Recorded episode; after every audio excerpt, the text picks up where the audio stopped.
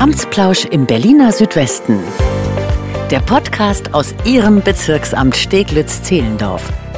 Schön, dass Sie dabei sind. Mein Name ist Nina Badur. Wir sprechen in unserer sechsteiligen Reihe Karriere im Bezirksamt Steglitz-Zehlendorf über Ihre Zukunft bei uns. Es warten spannende Einblicke in die vielfältigen Einstiegsmöglichkeiten innerhalb des Bezirksamtes auf Sie. Und alles beginnt natürlich mit einer Bewerbung.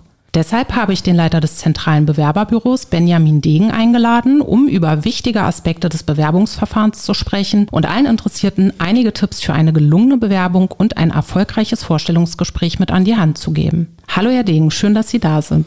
Schönen guten Tag, Frau Badur. Schön, dass ich hier sein darf. Stellen Sie sich gerne kurz einmal vor. Wer sind Sie und was machen Sie im Bezirksamt? Ich bin seit April 2017 im Bezirksamt Steglitz-Zehlendorf beschäftigt. Ähm, bin seitdem oder habe seitdem mehrere Stationen auch schon ähm, durchlaufen. War zunächst im Amt für Soziales beschäftigt, in der mhm. Grundsicherung. War dann anschließend äh, in der Büroleitung Bürgerdienste beschäftigt und im Amt für Weiterbildung und Kultur. Und bin da dann auch tatsächlich das erste Mal mit Stellenbesetzungsverfahren in Berührung gekommen. Mhm.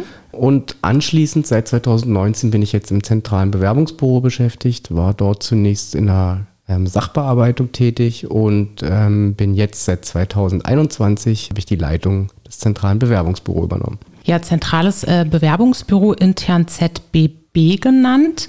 Äh, da kommen wir ähm, nochmal im Detail drauf zu sprechen, denn in den letzten Jahren hat sich das Bewerbungsverfahren ja sehr gewandelt. Können Sie uns kurz einmal erklären, was die größten Unterschiede im Gegensatz zu damals sind? Ein wesentlicher Unterschied ist letztendlich die ähm, Digitalisierung der Verfahren und ein flächendeckender Einsatz von E-Recruiting. Und mittlerweile werden eigentlich sämtliche Stellenausschreibungen übers Karriereportal des Landes Berlin veröffentlicht. Und die Bewerbungen gehen eigentlich fast ausnahmslos über ein Bewerbermanagementsystem ein. REX nennt sich das. Mhm. Und hierüber werden letztendlich auch alle Stellenbesetzungsverfahren im E-Recruiting-Verfahren nahezu abgewickelt medienbruchfrei administriert und auch die Kommunikation mit den Bewerbenden erfolgt an dieser Stelle fast ausschließlich dann über dieses System.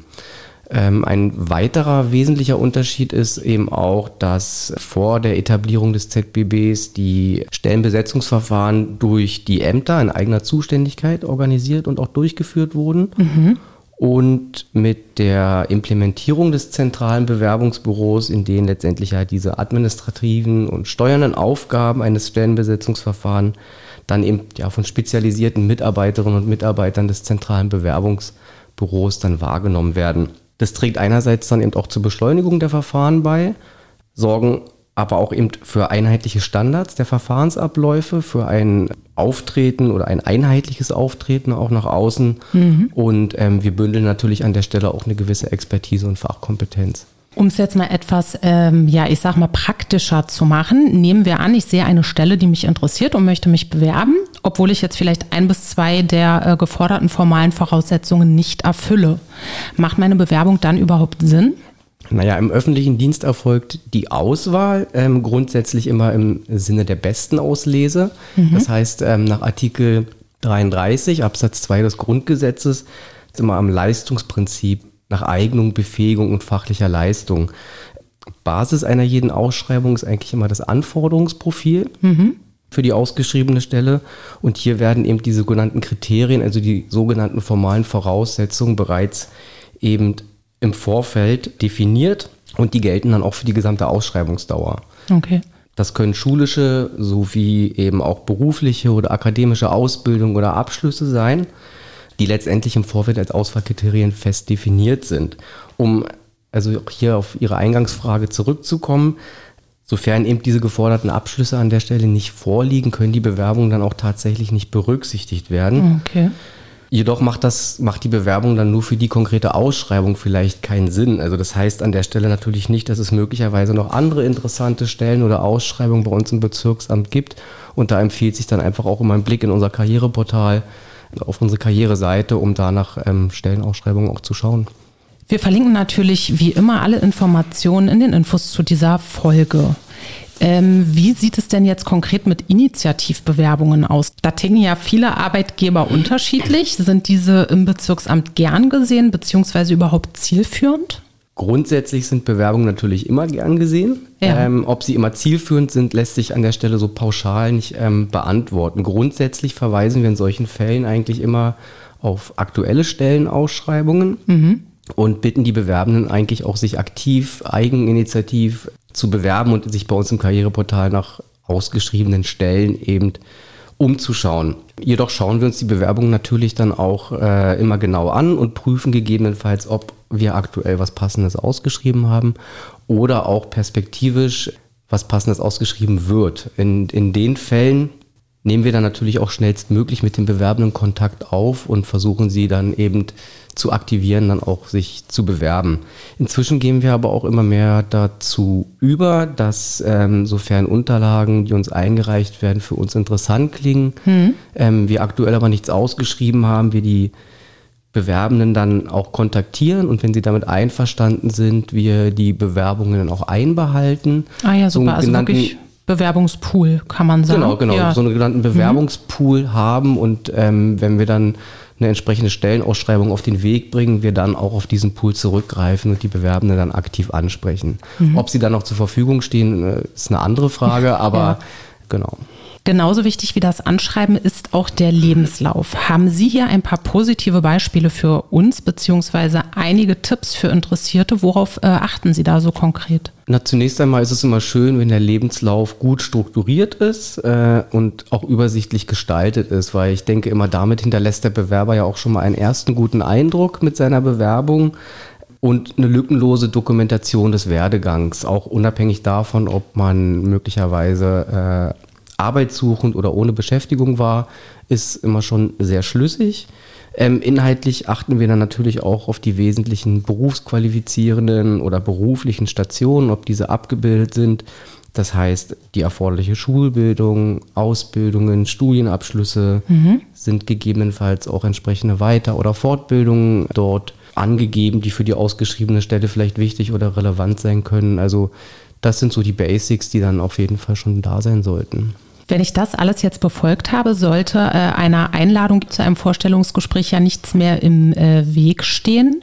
Verständlicherweise sind viele Bewerberinnen und Bewerber sehr aufgeregt. Deshalb ähm, erklären Sie gerne kurz mal, wie geht es nach der Einladung weiter? Wie läuft so ein Vorstellungsgespräch dann äh, konkret ab? Ja, also mit der Einladung wird dann eben auch ein konkreter Termin zum Vorstellungsgespräch verschickt.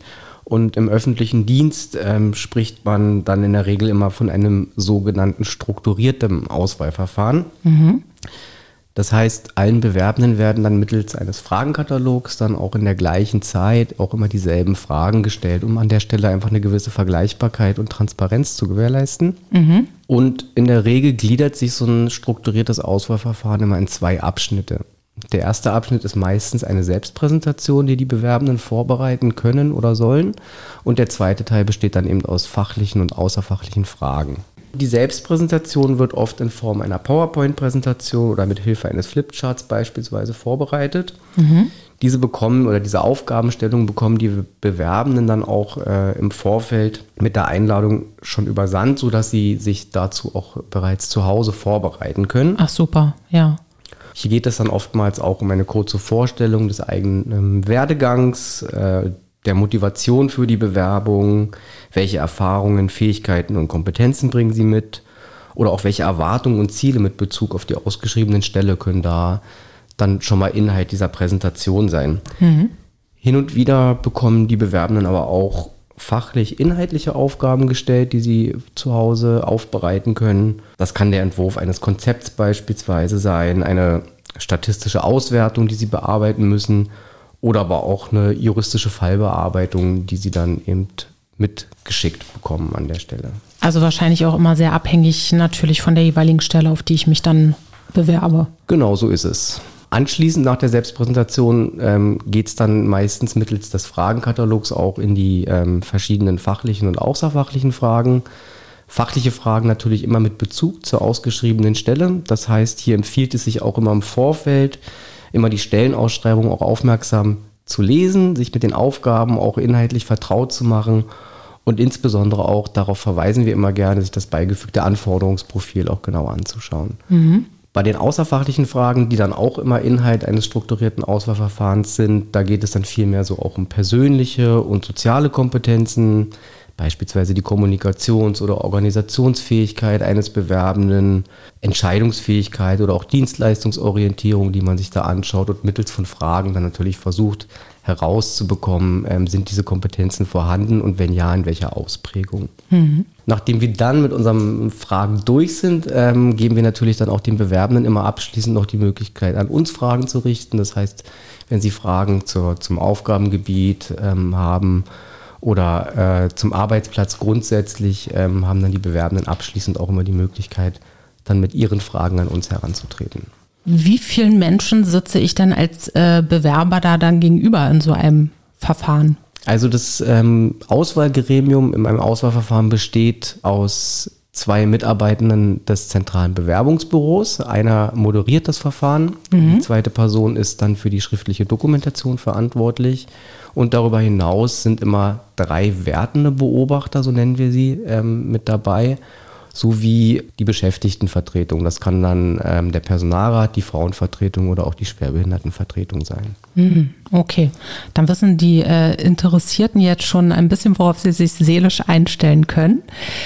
Das Thema Selbstpräsentation hatten Sie angesprochen. Ähm, haben Sie das Gefühl, dass den meisten Bewerberinnen und Bewerbern bewusst ist, welche Chance die mit sich bringt? Weil ähm, so einfach ist das am Ende ja dann tatsächlich gar nicht. Was die Vorbereitung dieser Selbstpräsentationen angeht, das Gefühl hat man tatsächlich nicht immer. Also bei vielen ist natürlich auch zu Beginn Unsicherheit zu spüren, sich zu präsentieren. Das mag in vielen Fällen natürlich auch der, der Aufregung ähm, geschuldet sein. Mhm. Bewerbende grundsätzlich sehr aus, aufgeregt sind, sich so einem großen Auswahlgremium zu präsentieren, wie gerade beschrieben, oder Bewerbende sind tatsächlich einfach nicht gut vorbereitet und die Präsentationen sind dann manchmal auch wenig aussagekräftig. Ja. Ähm, aber wie Sie gerade schon sagten, gerade hier bietet sich den Bewerbenden ja eine große Chance. Ähm, diese Aufgaben lassen sich bereits im Vorfeld ähm, vorbereiten. Es bietet sich die Gelegenheit auch nochmal, sich persönlich vorzustellen, von sich persönlich zu überzeugen an dieser Stelle mhm. und auch gerade herauszuarbeiten, warum ich für diese Tätigkeit vielleicht die richtige Person bin und auch zu zeigen, dass man sich inhaltlich mit der ausgeschriebenen Stelle auseinandergesetzt hat. Zudem haben die Bewerbenden natürlich mit so einer Aufgabe, die sie im Vorfeld vorbereiten konnten, auch die Chance, gut in so ein Verfahren reinzukommen und Sicherheit zu gewinnen. Ähm, ja, weil die Präsentation ja bereits im Vorfeld schon ausgearbeitet und möglicherweise auch ein Stück weit einstudiert werden konnte. Ja. Ja, somit hat man bereits hier eigentlich zu Beginn die Möglichkeit, als Bewerber, Bewerbende einen guten Einstieg und Sicherheit ähm, zu kommen und ein gutes Gefühl fürs ähm, Vorstellungsgespräch zu entwickeln. Bewerten Sie dann eigentlich auch beides ähm, ja gleichwertig? Also dass Sie wirklich sagen, okay, ich sage jetzt mal 50 äh, Prozent oder 50 Punkte gehen jetzt irgendwie an die Selbstpräsentation und die anderen 50 an die Beantwortung der Fragen aus diesem Fragebogen oder wie ist da so die Aufteilung? Nein, tatsächlich nicht. Also wir haben Grundlage ist auch hier immer das Anforderungsprofil und dort sind die Kompetenzen abgebildet, die wir dann auch im Verfahren abprüfen. Beispielsweise ist das im Falle einer Selbstpräsentation oftmals dann die Kommunikationsfähigkeit mhm. und da wird dann jede einzelne Kompetenz einzeln abgeprüft. Gibt es zum Abschluss etwas, das Sie den Hörerinnen und Hörern mit auf den Weg geben möchten oder besser gesagt heute den Bewerberinnen und Bewerbern? Ich ermutige alle, sich bei uns äh, zu bewerben. Sollten im Vorfeld Fragen sein, stehen mein Team und ich Ihnen gerne zur Verfügung. Sollten Fragen oder Informationen benötigt werden. Und wir freuen uns auf zahlreiche Bewerbungen. Vielen Dank für das Gespräch. Wenn Sie weitere Fragen oder Themenwünsche haben, dann melden Sie sich gerne per E-Mail an presse.ba-sz.berlin.de. Sie finden alle weiterführenden Informationen und Kontakte in den Infos zu dieser Folge. Wir freuen uns, Sie in einem nächsten Bewerbungsverfahren persönlich kennenzulernen. In diesem Sinne, vielen Dank fürs Zuhören und bis zum nächsten Mal. Amtsplausch im Berliner Südwesten. Der Podcast aus Ihrem Bezirksamt Steglitz-Zehlendorf.